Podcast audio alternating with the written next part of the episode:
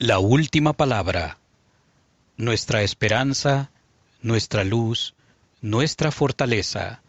Por el elder Ronald A. Rasband, del Quórum de los Doce Apóstoles. Cuando fui ordenado apóstol, el querido presidente Thomas S. Monson declaró que debía ser un testigo especial del nombre de Jesucristo en todo el mundo. No tomé ese mandato a la ligera Escudriñé las escrituras ubicando al Señor por sus nombres y títulos. Todos estos que voy a compartir con ustedes son de versículos de las escrituras que nos recuerdan nuestra esperanza que hay en Él. Él es la esperanza de Israel, la estrella resplandeciente de la mañana, el buen pastor, el consejero, el príncipe de paz, el libertador, la luz del mundo y el sumo sacerdote de las cosas buenas por venir. Él es poderoso para salvar y el que tiene todo poder. La influencia, la huella y el alcance de Cristo lo abarcan todo.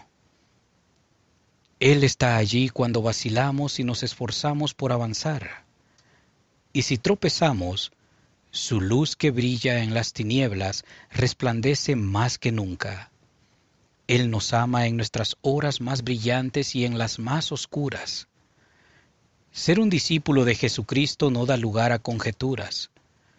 Su sendero está bien marcado por sus pasos. A medida que lo seguimos, llegamos a amar lo que Él ama. Al renovar los convenios con Él cada semana participando de la Santa Cena, aumenta nuestra comprensión de Él como el Redentor del mundo, el Espíritu de verdad y el Verbo.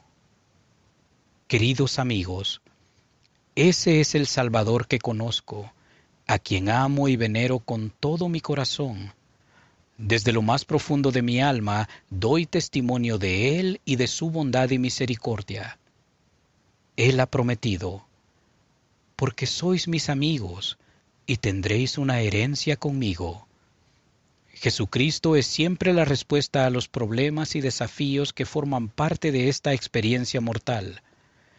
Al comprender su misión y su evangelio, nuestro amor por Él y nuestra creencia y confianza en Él nos dan fortaleza.